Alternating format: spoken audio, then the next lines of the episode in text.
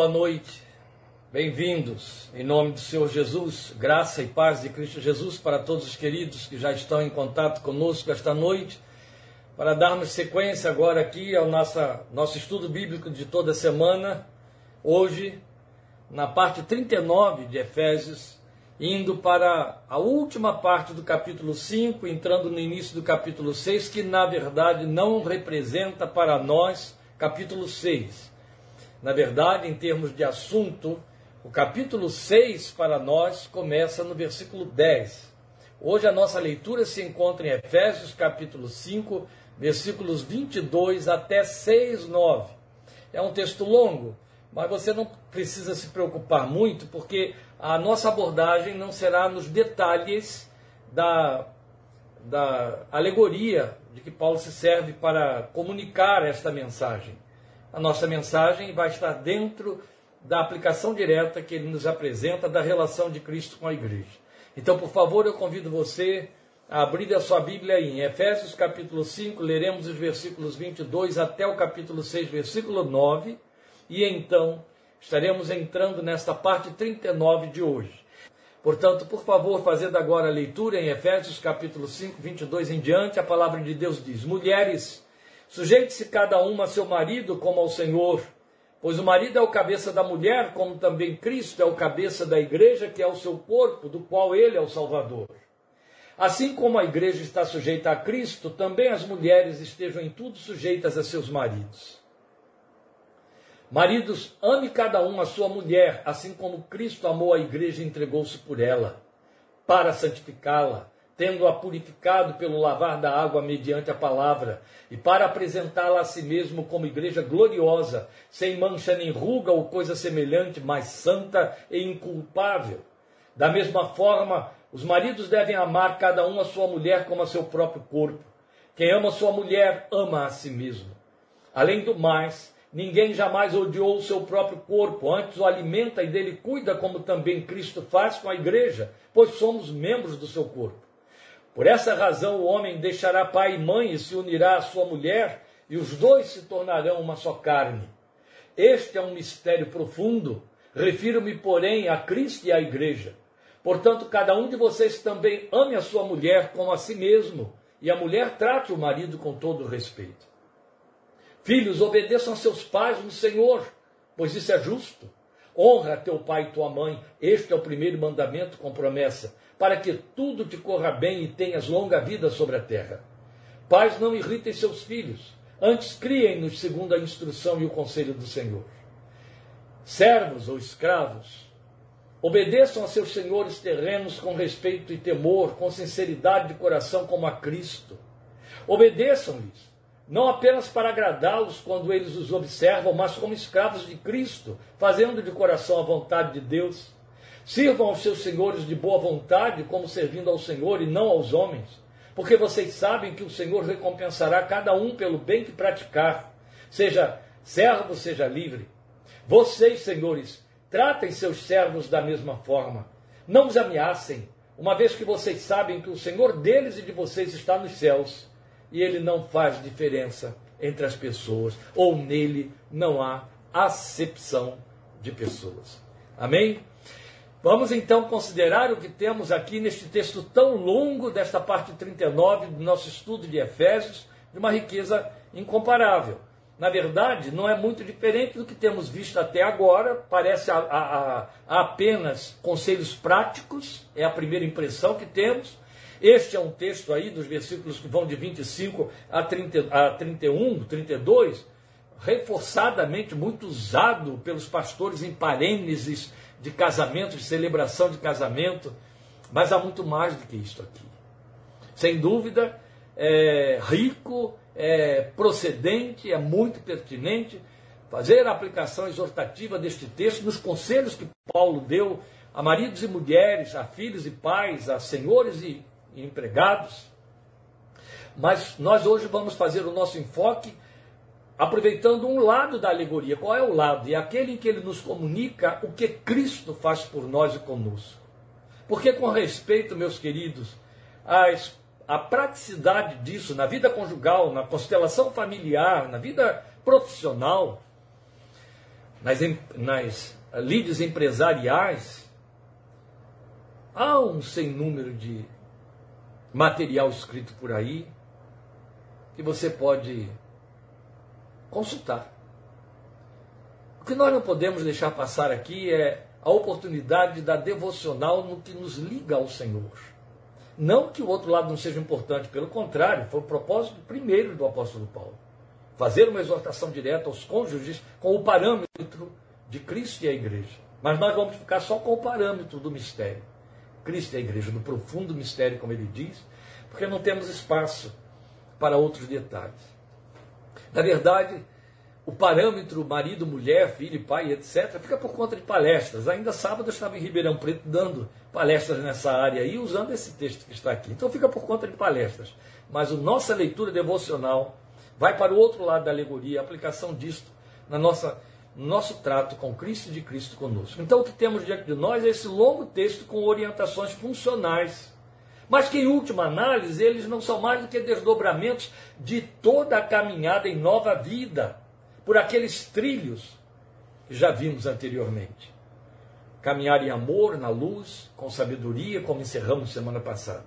Então, são orientações práticas no tocante a cônjuges, a pais e filhos, a patrões e empregados, mas são também orientações que apontam nesta linha, no relacionamento conjugal, na, no, no relacionamento e no trato de criação de filhos e pais e filhos e patrões e empregados, apontam um caminho reto, um caminho aprovado por Deus, testemunhar um caminho de luz, pelo qual ele pode caminhar conosco. Estas orientações que Paulo apresenta para nós são desdobramentos que estão vindo, inclusive, pós 5,18.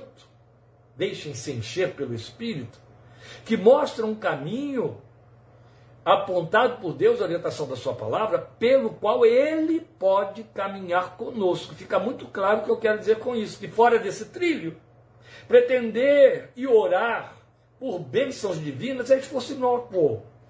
Deus não opera contrariando sua palavra. Isso responde de uma tacada só um sem número de questões de pessoas crentes atônitos. Eles se confundem. Primeiro, aqueles que correm para o terreno do mérito, dizendo: Mas eu faço, eu pago dízimo, eu vou à igreja, eu cumpro a orientação da liderança da igreja, eu leio a Bíblia, eu oro. Mas as coisas têm acontecido de forma errada, as respostas não vêm. É como se Deus não estivesse me abençoando nessa área. Aqui você tem uma resposta. Todos os rituais, todas as liturgias, toda a piedade e pietismo, de observações que inclusive tem um pé no mérito, não servem de nada e, tra e transformam nossas orações em pó, se nós temos a pretensão de que Deus esteja caminhando no caminho que nós estamos fazendo fora desses trilhos. Ele quer nos abençoar, mas fique impedido. Porque ele não anda contrariamente à sua palavra, ele anda nos trilhos que a sua palavra traçou. Se você estiver dentro do trilho, aí ele vai fluir. Isso não tem a ver com mérito. Isso tem a ver com é, é, é, a resposta de Deus à obediência. É só isso. Deus não contraria a sua palavra nunca. Então, outro tanto, claro, que por se tratar de uma caminhada só possível aos que nasceram de novo, isso aqui não é conselho e orientação que se dá numa reunião, num grupo de coaching, que se dá para pessoas que estão com conflitos conjugais, mas que nada conhecem da palavra de Deus e nenhum compromisso tem com ele. Não! Isso aqui é para a igreja. Isso aqui é para os cristãos. Isso aqui é para os que nasceram de novo. Para os que entraram no pacto da aliança, crendo na, no sacrifício realizado na cruz e que tomaram a decisão de se tornar inimigos do mundo e amigos de Deus e rejeitar o mundo com as suas concupiscências. Então, na verdade, é uma caminhada que só é possível a esses que nasceram de novo e que andam na luz. Então, são proposições muito elevadas. E essas proposições são elevadas porque militam contra as disposições da carne. Daí elas estarem todas precedidas pela exortação de 5,18. Não se embriaguem com vinho no qual há dissolução, mas deixem-se encher pelo Espírito. Bem, já batemos nisso aí semana passada, apenas eu quero pontuar para os irmãos que esse é o ponto de partida para o que temos aqui. Só é possível, a começar pelo que terminou no versículo 21, Sujeitem-se uns aos outros por temor a Cristo. Uma mulher está sujeita a seu marido reconhecer nele o cabeça. E esse marido, uma vez cabeça, amar essa mulher, ainda que ela não se sujeite, cumprindo as declarações que estão aqui, só é possível se estiver cheio de espírito. A carne não faz essas coisas. Pode até tentar um arremedo, pode até tentar imitar um esforço nobre, bonito, aplaud... É, que se pode aplaudir, mas não prevalece. É o Espírito de Deus quem gera, quem produz, quem nos capacita. Então precisamos estar cheios dele para tornar esta experiência viva e as bênçãos de Deus fluírem sobre as nossas vidas. Então isso tudo aqui é decorrente de Efésios 5,18. Porque esse texto é a única via que faculta a realização desta maneira reta de viver, orientação de Deus e seu propósito. Então o texto que segue a partir de 5,22 ele se abre com uma alegoria em que o apóstolo compara a vida conjugal cristã ao mistério que ele chama de mistério profundo de Cristo com sua noiva, com o corpo, com a, a igreja. É o que você tem no versículo 32, quando ele chama de mistério profundo. Este é um mistério profundo, refiro-me, porém, a Cristo e à igreja. Ele vai dizer isso justamente depois de ter feito toda uma, uma observação e recomendações quanto a como o marido tratar a mulher, como a mulher receber esse trato e devolver, e por aí vai. Então, embora seja tão rico nos seus pormenores, como eu já disse aqui, falei duas vezes, de que ele se reveste quanto a essas instruções desse convívio em patamares tão elevados, o nosso enfoque aqui, como nos outros que se seguirão, aí os relacionamentos os outros níveis relacionais que ele vai pontuar, pais, filhos, patrões, patrões empregados, o nosso enfoque vai se restringir a isso que fica em realce, ao que recebemos de Cristo, uma vez que somos a sua igreja. Porque eu volto à carga, meus queridos. Você pode colher estas outras orientações práticas e da vivência no lar em outros nichos, em outros elementos em outros volumes, em outros compêndios, em outras palestras e coisa parecida. É evidente que sim. Mas até pelo fato de que chama a nossa atenção essa, essa exortação que ele faz a cônjuges, a pais e a patrões, a cônjuges, a filhos e a empregados, a gente se prende a essas exortações diretas e práticas só neste nível do relacionamento, marido, mulher, filho, pai, patrão empregado, e aí perde a essência do que está em paralelo, que ele está usando como referência. A gente perde a glória da referência, que é o que eu quero trazer aqui. Eu quero justamente pontuar neste texto isso que ele está nos comunicando que acontece entre Cristo com a igreja, que ele está dizendo aos maridos: copiem Cristo.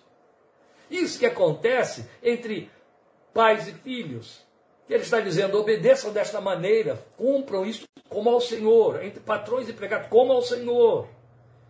Mas muito especialmente no que diz respeito ao que ele chamou do mistério de Cristo com a igreja, que é a alegoria com a vida conjugal. Então, surgem pontos em realce desta comparação com o lar, a respeito do que Cristo faz com a igreja. Então a primeira coisa que ele declara para nós é que Cristo é o cabeça da igreja. Qualquer que seja o título, me permitam e me perdoem, colocar dessa forma que parece que é uma redução aí, uma agressão à nossa atenção, mas não é. Mas qualquer comparação, qualquer titulação, qualquer adjetivo que se dê a Cristo é sempre bem-vindo pela nossa fé. A gente não questiona uma vez que saiu de dentro da palavra de Deus. Isso é importante, mas é importante saber o conteúdo, conhecer o significado. É muito bonito declarar, cantar, assumir que Cristo é o cabeça da igreja, Cristo é o meu cabeça. Mas quais são as implicações disso? O que, é que vem significar de fato? Bem, no que diz respeito à questão do lar, que é, é, é a referência ali que está sendo usada, na verdade, Cristo sendo referência para o lar, o marido cabeça da esposa é o guia, o gerente da casa. Este é o principal sentido de Cristo, cabeça da igreja. Ele é o guia do crente como gerente. Ele é o gerente. E vem aqui, me acompanhe nisso, por favor. Todas as esferas de realizações todas as áreas da sociedade exige presenças de cabeças. Então, o soldado no exército ele vai ter os seus superiores. Ele pode discordar totalmente do que eles pensam, mas ele sabe o seguinte: eu tenho de cumprir o que ele determina, porque ele é o chefe aqui. Eu tenho de seguir as orientações do gerente da empresa, porque ele é o gerente, mesmo que eu não concorde. No campo de futebol, um dos jogadores tem a faixa de capitão. E eu tenho de seguir as orientações que ele vai passar de última instância, repetindo que ele, ou me levando a cumprir o que o técnico determinou que fosse feito em campo. Então, é uma sujeição a que o mundo se obriga e se permite sem discutir. É uma questão plausível, uma questão líquida e certa. Podemos ter opiniões contrárias, etc., mas prevalece o fato de que eu tenho de atender às metas que estão sendo traçadas por aquele que é o cabeça, porque o cabeça não sou eu. Cristo é o cabeça do crente. Ele é o gerente. Então, na verdade, o máximo que me resta fazer diante dessa ingerência de Cristo não é chegar para ele e dizer: Senhor, eu tenho aqui uma ideia que eu gostaria de colocar em prática, querer saber essa ideia é tua. Se for, vai funcionar. E qual é o momento de pô-la em prática? E de que maneira eu a ponho em prática? E que recurso tu me trazes para que eu a ponha em prática? Ô pastor, mas isso aí é muito comprometedor. Sim, nós dissemos, a linguagem é muito elevada. Paulo chamou de mistério e ele nos disse que fomos aparelhados para isso em 5,18. Ele nos recomendou, deixe-se encher. Se se deixar encher pelo Espírito, isso vai fluir. Cristo é o cabeça da igreja. Quero ilustrar um pouquinho mais o sentido disso, até para que favorecer aí mulheres que estão com a pulguinha atrás da orelha dizendo, oi, eu tenho que estar cumprindo tudo que meu marido determinar, não é isso que eu estou dizendo, e o nosso propósito aqui não é estar trabalhando aí com a questão marido e mulher. Mas eu quero para que você possa então entender, e alguns até aprender, esse significado de cabeça, lendo para você 1 Coríntios 11, versículo 3. Em 1 Coríntios 11, 3, Paulo diz assim: Quero, porém, que entendam, e eu gostei dele ter usado o verbo entender, quero, porém, que entendam que o cabeça de todo homem é Cristo, e o cabeça da mulher é o homem, e o cabeça de Cristo é Deus. Ora, você não vai discutir, não é? Cabeça de todo homem é Cristo. Você pode até tentar discutir aí, as mulheres especialmente, porque o que vivemos nos dias de hoje é a sociedade moldando a família, enquanto que no plano de Deus, não poderia ser diferente, a família que teria que moldar a sociedade. Mas os grupos feministas, etc., que vão dizer, não, ninguém vai ser meu cabeça e coisa parecida. E aí Paulo chega e diz, o homem é o cabeça da mulher.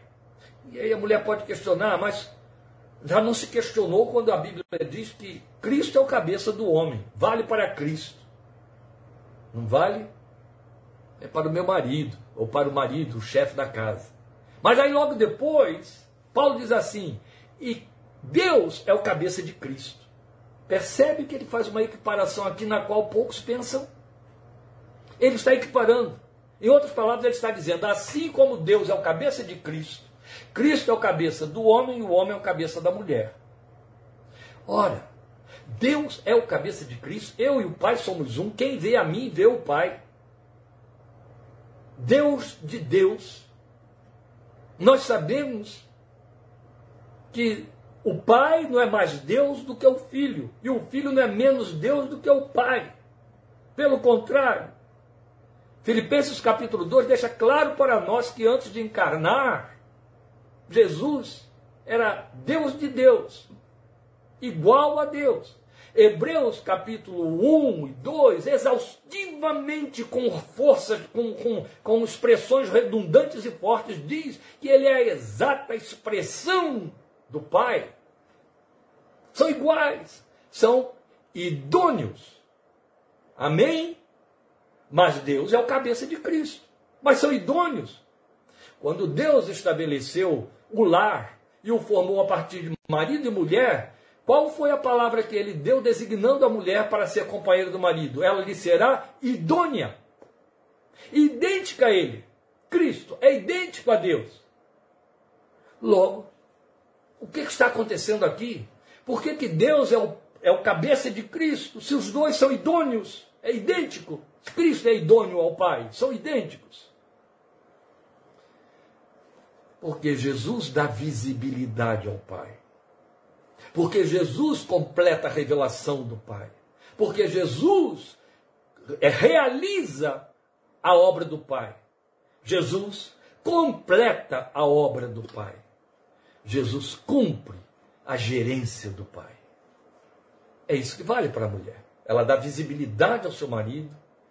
É isso que vale para o homem. Ele dá visibilidade a Cristo. A igreja dá visibilidade a Cristo. E como se não bastasse, Paulo diz para nós em Efésios 1, 23 que a igreja é o complemento, como o corpo de Cristo. Ele é o cabeça, a igreja é o complemento, ela é o complemento como corpo. Completa a cabeça. A mulher completa o marido. É idônea e completa. O que falta dele, ela supre. É isso. São idôneos. Então a linguagem não é de superioridade, não é de domínio, não é de senhorio pelo contrário, é de acordo mútuo para funcionalidade plena. É de ajuda, cooperação, coparticipação. Bem, não vou me estender. O que importa aqui para mim não é saber se as mulheres entendem disso, se os homens entendem disso, se vivem isso dentro do lar ou não. Paulo diz: viva, hein? O que importa aqui é saber se eu vivo isso como Cristo, como meu cabeça. Se eu dou visibilidade a Ele se eu estou consciente disso, que direito eu tenho de pretender que a minha mulher seja idônea e me dê visibilidade, me complemente, se da mesma maneira que a Bíblia diz que eu sou cabeça dela, declara que Cristo é o meu cabeça e eu tenho que, que complementá-lo, eu tenho que dar visibilidade a ele. Direito nenhum. Se falha. Porque a igreja dá visibilidade a Cristo indo mais fundo, pisando agora, fundo no acelerador. Vem comigo aqui, me, me, me acompanhe na memória da visão que João teve em Pátimos, logo na abertura do livro de Apocalipse, capítulo 1, quando ele ouve a voz do Senhor que fala com ele. E aí, depois de ouvir o Senhor falar, ele se volta para ver quem falou com ele e ele vê que é o Senhor, mas ele o vê entre os candeeiros. A igreja, e ali eram sete igrejas, estavam representadas pelos sete candeeiros. Toda a igreja eram aqueles sete candeeiros. A igreja invisível de Cristo, a igreja mundial, a igreja de Cristo no mundo. Aqueles sete candeeiros ao longo de todos os dois mil anos de história até agora e o que ainda mais virá pela, para frente. Mas onde estava o que falou com, com João? No meio da igreja, no meio dos candeeiros. Antes de ver a Cristo, ele teve que ver os candeeiros. A igreja dá visibilidade ao Senhor. Se alguém quer saber como Deus é, tem que conhecer Cristo. Se alguém quer conhecer como Cristo é, tem que conhecer a igreja. E essa igreja sou eu e você.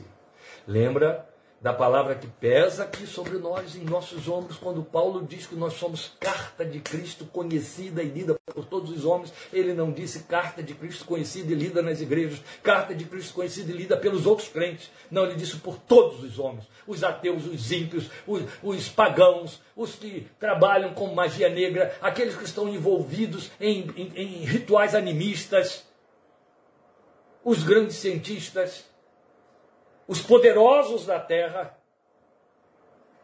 eles leem na igreja a mensagem de Cristo. Sua vida fala, a responsabilidade é muito grande. Onde você estiver, no que você fizer, comece dentro de casa. Comece como cabeça da sua esposa. E você, mulher, comece como corpo do seu marido. Porque você é crente. E a carta está sendo lida.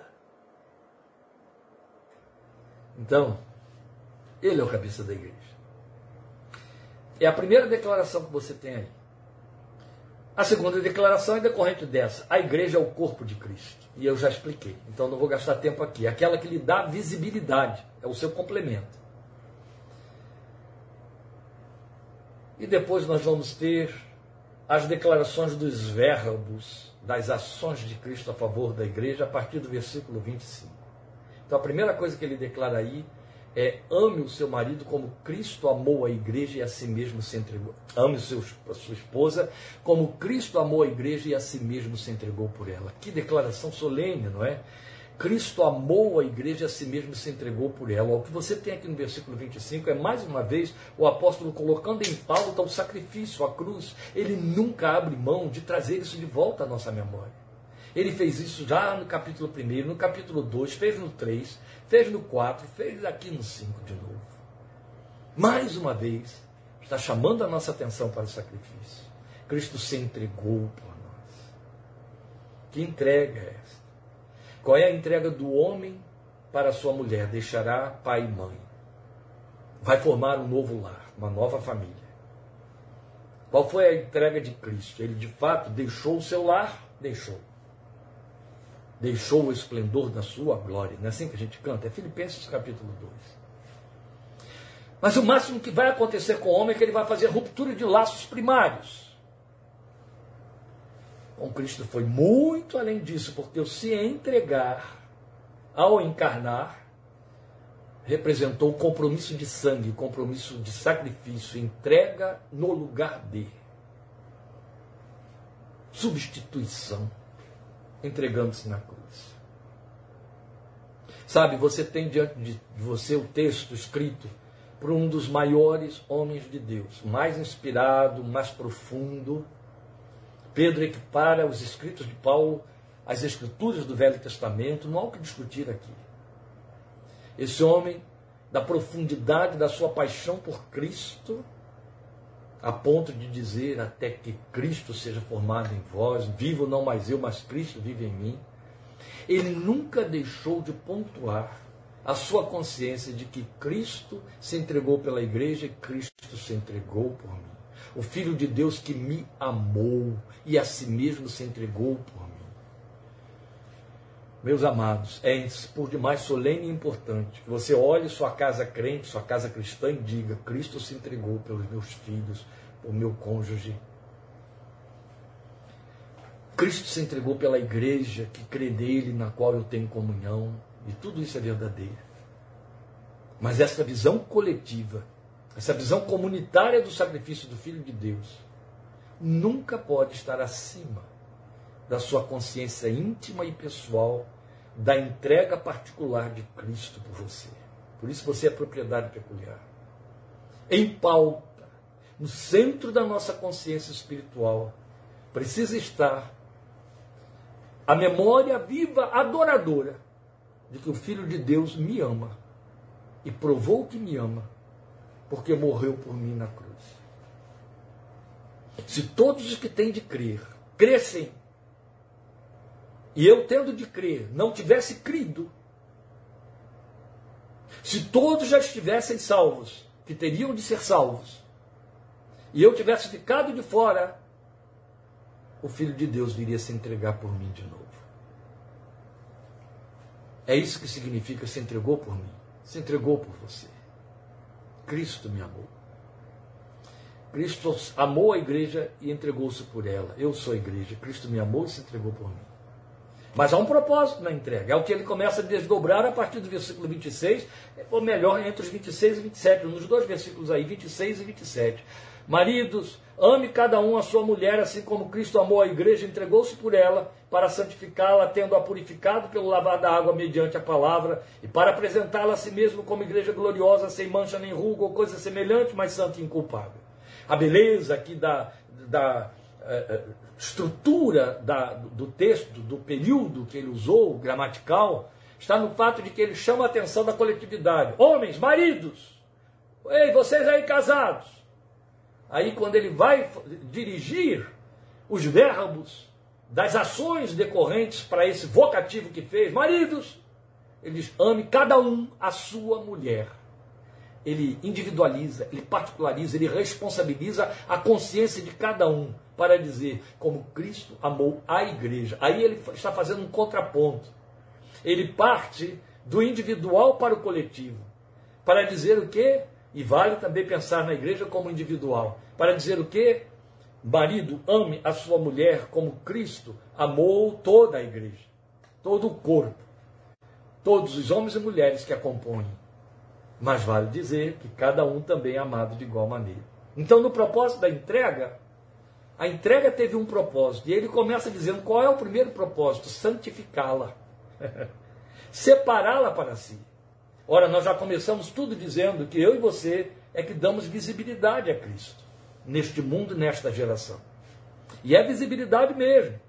Porque a palavra que nós temos de exortativa em Filipenses é que devemos resplandecer como luzeiros no mundo de trevas, no meio de uma geração pervertida e tenebrosa. Está escrito lá em Filipenses 2,15. Então, meus queridos, eu dou visibilidade. Agora ele chega para mim e diz: Mas eu me entreguei para separar você, santificar você. As pessoas, infelizmente, mas isso aí é altamente questionável, elas consideram que a santificação faz parte do pacote da graça, no sentido de que ele já me santificou, então eu estou santo. Sejam santos, a Bíblia diz, como vosso Pai é santo. Quando a Bíblia diz que Jesus se entregou para santificar a igreja, ele estava dizendo que Jesus se entregou para separar para si um povo.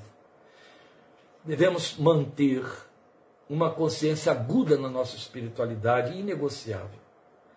A consciência de pertencimento. Há um cântico antigo, muito antigo. Eu só sei a primeira linha dele, tão antigo ele é. E olha que, né? Tem, tem gente mais antiga do que eu, mas ainda assim. Eu pertenço ao meu rei, filho sou do Senhor. Eu pertenço ao meu rei. E o coro deste cântico repete esse refrão: Eu pertenço ao meu rei. Eu pertenço. Pertencimento. Ainda a despeito de todo o feminismo, ainda vale essa conceituação. A quem esta mulher pertence? Está na Bíblia. De quem é essa mulher? Como assina o nome dela? Qual é o sobrenome que ela recebeu? Paulo está trabalhando com isso para dizer: a igreja recebeu o nome de Cristo, passou a pertencer a Ele, passou a ser propriedade dele a ênfase e, a, e, a, e a, a, intensidade com que Paulo trabalha isso é de tal ordem que, orientando os casais em Coríntios, ele diz que o corpo da mulher pertence ao marido, assim como o corpo do marido pertence à mulher. A ênfase e, e, e a exortação é muito aguda, muito intensa, muito explícita. Você pertence a Cristo. Ele separou você para Ele. Pedro diz: você é propriedade exclusiva, peculiar está na sua versão. Peculiar quer dizer exclusivo. É, é, é, é a propriedade que o sensibiliza. Que tem, provoca identificação interna. Então ele santificou e depois ele se entregou também para purificá-la pela palavra. É uma verdade que não se pode discutir. O fato de que quem não tem a mente de Cristo nada entende desta palavra. Paulo diz: falamos coisas espirituais com os espirituais. Os espirituais discernem bem tudo. Paulo deixa muito claro que quem não tem o Espírito de Cristo não entende. Pode achar, até achar muito bonito alguns jargões.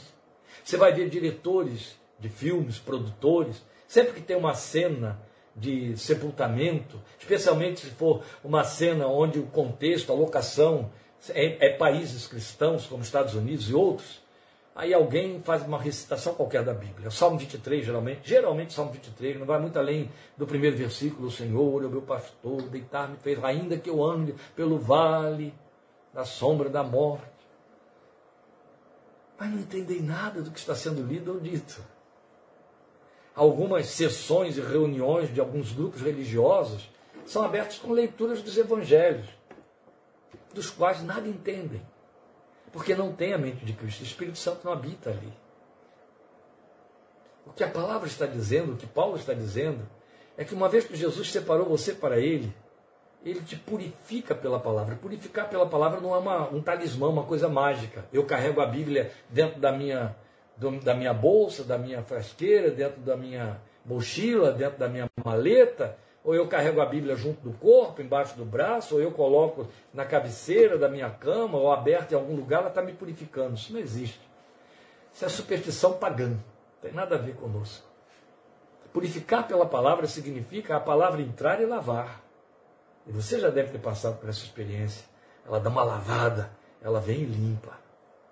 Tra traduz perdão, traduz misericórdia, consciência de pecado. Ela limpa. Como purificará o jovem o seu caminho? Observando segundo a tua palavra. Lâmpada para meus pés é a tua palavra e luz para o meu caminho.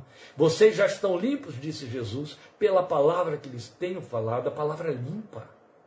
A palavra purifica, depura, porque ela é a linguagem do reino, daqueles que de fato têm a mente de Cristo. E aí podem entender ele purifica pela palavra. Que bonito, não é? A gente está acostumado a entender que ouve a pregação para adquirir mais fé. Agora você está ouvindo aqui a Bíblia dizer que quando você ouve a palavra, lê a palavra, entende a palavra, ela dá uma limpada em você, ela te lava, ela purifica. Purifica. Que bonito. E purificar é o verbo. É mais do que lavar. Purificar tem muito a ver com a, com a depuração do metal o teste do metal, a genuinidade do metal, a retirada das escórias. E para purificar o metal, então é derretido, e por aí vai. Essa alegoria toda, toda essa simbologia de que se servem os autores da Bíblia faz parte. Você vai encontrar isso no Salmo 66, Davi trabalha com isso aí. Aí, logo depois, ele vai dizer para nós que ele quer apresentá-la a si mesmo como igreja gloriosa, sem mancha, eu não vou entrar nesses detalhes, nem ruga ou coisa semelhante, mas santa e inculpável. O que ele está dizendo é que ele, ele a santifica e purifica para usufruí-la pujante da sua glória. É muito bonito. Eu disse que não ia entrar em detalhes porque não temos tempo, mas sem mancha não significa que ela não se suje, significa que ele a limpa a cada vez que ela se suja. Mas não é bonito você ouvir ali que ela sem ruga? Sem ruga o que ele está dizendo é que ela não caduca, ela não, é, é, é, não se transforma em sucata, ela não perde líquido. As rugas são formadas por perda de líquido, perda de elasticidade, perda de colágeno, não é assim? Perda de vitalidade. Então o que ele está dizendo é ela não vai ter essa perda, o espírito está lá dentro vivificando. Os que esperam no Senhor renovarão as suas forças. Ele quer usufruí-la pujante de glória, sem mancha, sem ruga, santa, inculpável. Ele está trabalhando por isso. Esta é a razão porque ele não deixa o seu pecado passar batido. Ele sempre chama no canto ou chama a sua atenção através de uma circunstância qualquer que leva você a rever uma, posição, ver onde tropeçou. Ele sempre vai chegar para a igreja e vai dizer: lembra de onde você caiu, volta e pratica as primeiras obras. Ele te quer inculpável. Não deixa rolar frouxo. O autor de Hebreus já nos advertiu para dizer: se deixar rolar frouxo é porque você não é filho. Ele só disciplina filho. E a disciplina dói, o texto diz. Glória a Deus por elas. A primeira coisa que elas me dizem, eu sou filho. A segunda coisa, ele está cuidando de mim. Ele está me depurando. Ele quer me aprovar. Aleluia. Mas depois nós vamos ter no versículo 29 nos dizendo algo tão lindo. Cristo alimenta a igreja. Você pensa logo na Bíblia, não é verdade? Não resta dúvida, porque o próprio Senhor Jesus deixou muito claro que ela é mais do que o pão que perece, é toda a palavra de Deus que alimenta o homem. Então é fato, você pode pensar na Bíblia. Mas já ouvimos que ele usa a Bíblia para limpar-nos. Foi lido lá e dito aqui. Mas quando diz que ele alimenta a igreja, vai além do exercício de reflexão, meditação e ouvir pregação.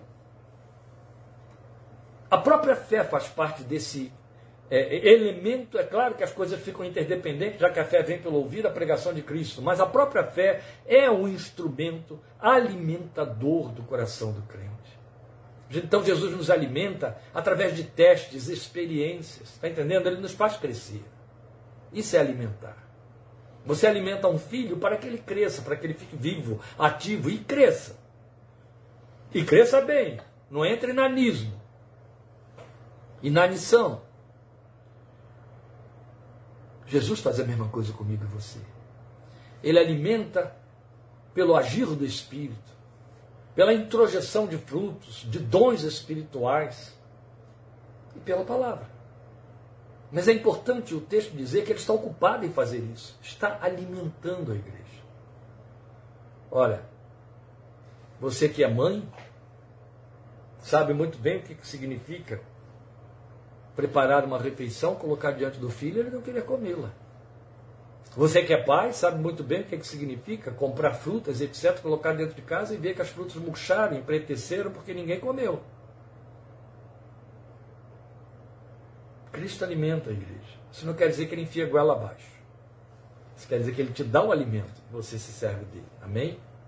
Depois o próprio versículo 29 diz que ele cuida da igreja, quer dizer, ele trata dela. Ora, isso aqui é quase que o fechamento, a redundância de tudo aquilo que eu já veio dizendo antes. Cuida. O cuidado fala de zelo. Esse cuidado aqui a gente pode até levar para a questão pais e filhos, porque pais cuidam dos filhos. Isso é inquestionável. No mundo animal é assim. Pais cuidam dos filhos. No mundo animal. E os seres humanos, a imagem e semelhança de Deus, racionais, investem em sentimentos e sabedoria, ou pelo menos inteligência nesse processo. Cuidar é zelar para que não se arruine, não tenha prejuízos, não tenha problemas. Cuidar é salvaguardar, proteger. E por aí vai. O que mais você puder entender por cuidar, coloque aí, porque funciona. E se não funciona para um, vai funcionar para você, porque Deus te trata de acordo com os conteúdos que habitam a sua fé. Depois ele vai falar sobre pais e filhos, patrões e empregados, e aí já não há mais uma relação tão intensa da, do outro lado da alegoria, como acontece na relação conjugal. Então ele vai começar isso em 6.1, mas eu já deixei claro para os irmãos que esse 6.1 a 9 não representa que o capítulo 6 começou. O capítulo 6 começa a partir do versículo 10. Eu estou me referindo ao conteúdo, a texto, a contexto. Então é como se o capítulo 5 depois do versículo 33, ele fosse entrando pelo capítulo 6 até o versículo 9. Então, mais ou menos, né, eu sei que fica, a grosso modo, seria como se eu fosse agora ler capítulo 5, 34, 35, 36, 37, 38, está entendendo? E vai chegando lá. Por quê? Porque aqui em 6.1 ele vai se dirigir a pais, genitores, a seus filhos, 6.10 ele muda de assunto completamente. Então ele introduz um verbo no trato dos filhos com os pais que não usou quanto às esposas com seus maridos, obedecer.